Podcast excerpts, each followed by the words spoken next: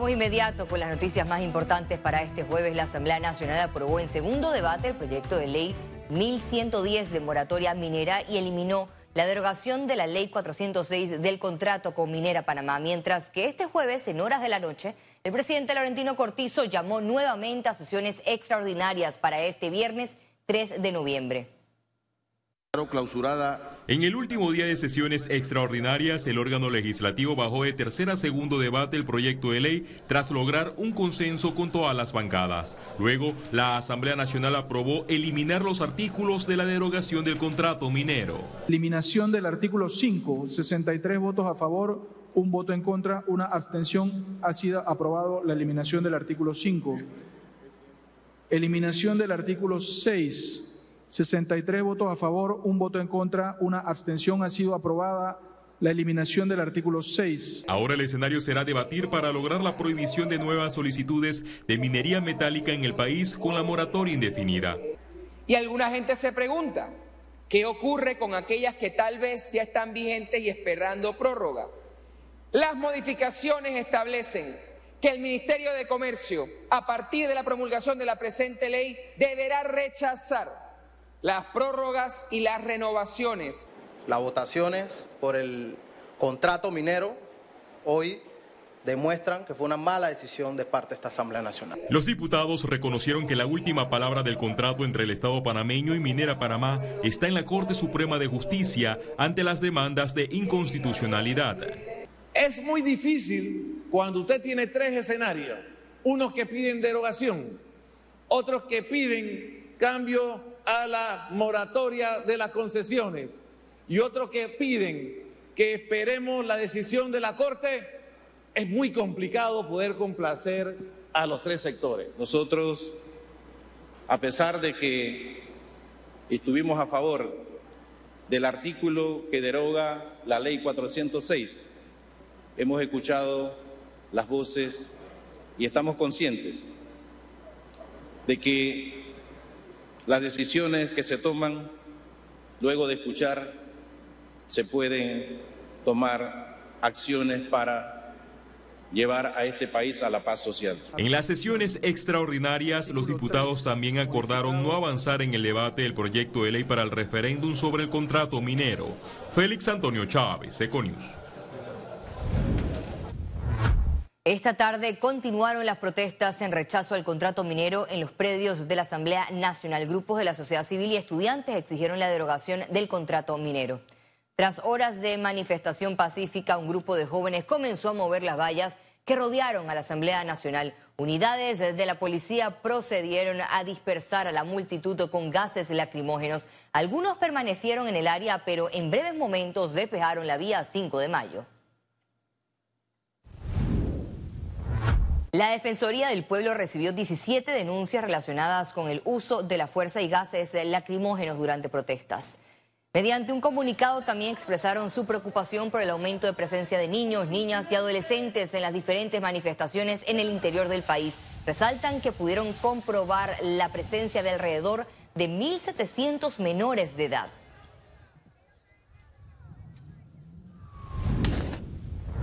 Miembros de la sociedad civil, ambientalistas y otras organizaciones mostraron su preocupación por el proyecto de ley número 1100.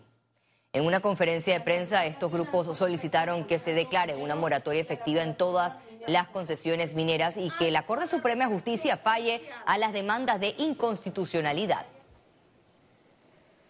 Las y las protestas van a seguir hasta lograr las dos cosas una moratoria nacional a la minería metálica y la anulación de la vida jurídica del contrato inconstitucional con First Quantum Minera Panamá. Lo que es de entender que los tiempos políticos y los tiempos procesales y los tiempos sociales son distintos y que la gente tenga razones de sobra para tener desconfianza de la Corte. Y esto lo digo siendo una institución que siempre vamos a estar tratando y luchando de llevar todos los procesos.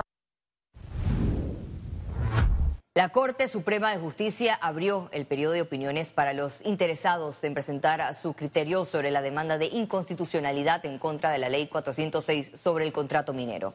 La apertura para la presentación de las opiniones estará fijada por un término de tres días, Una vez ocurrido esto, comienza a correr los 10 días para la presentación de los argumentos. La Corte Suprema de Justicia tramita un total de ocho demandas de inconstitucionalidad. Clubes cívicos de Panamá solicitan corredor humanitario para atender necesidades como alimentos, medicinas y atención médica. Todas las actividades que se realizan con las comunidades vulnerables, que son las por las cuales nosotros nos debemos, están deficientes de medicamentos, de alimentos, eh, las citas médicas no se están logrando. Entonces, esa es nuestra preocupación. El cierre de las escuelas. El cierre de los colegios, estamos a final de un año electivo. Entonces, todo eso afecta de manera emocional y no digamos económica, eh, social, política. Empresarios de la Asociación de Restaurantes, Bares y Discotecas reiteran que tras los cierres eh, en rechazo de la ley minera dejan pérdidas millonarias por días. Si el sector productivo te está diciendo que las pérdidas diarias están alrededor de los 60 millones, nosotros hemos hecho las consultas. Nuestro sector de micro, pequeño y mediana empresa está aproximadamente entre un 5 o 6% de esos 60, de esos 60, 70, 90 millones que se han dicho. Tú lo mencionaste bien. Los números, damos eh, como micro, pequeña y mediana empresa 80% del trabajo de este país. Los actos conmemorativos del Día de los Difuntos y los próceres de la Independencia se llevaron a cabo en el cementerio Amador del Chorrillo sin la presencia del presidente de la República, Laurentino Cortizo, ni demás autoridades como en años anteriores. Este año la tradicional romería fue encabezada por el director de protocolo y ceremonial del Estado, Diomedes Carles, quien colocó una ofrenda floral ante el mausoleo del primer presidente de la República, Manuel Amador Guerrero.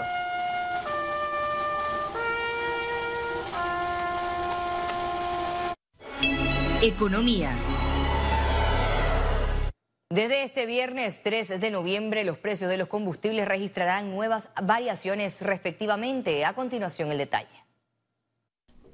La gasolina de 95 octanos tendrá un valor de 97 centavos el litro, baja 4 centavos. La gasolina de 91 octanos se situará en 91 centavos el litro, disminuye un centavo, mientras que el diésel quedará en un balboa con un centavo el litro, baja un centavo.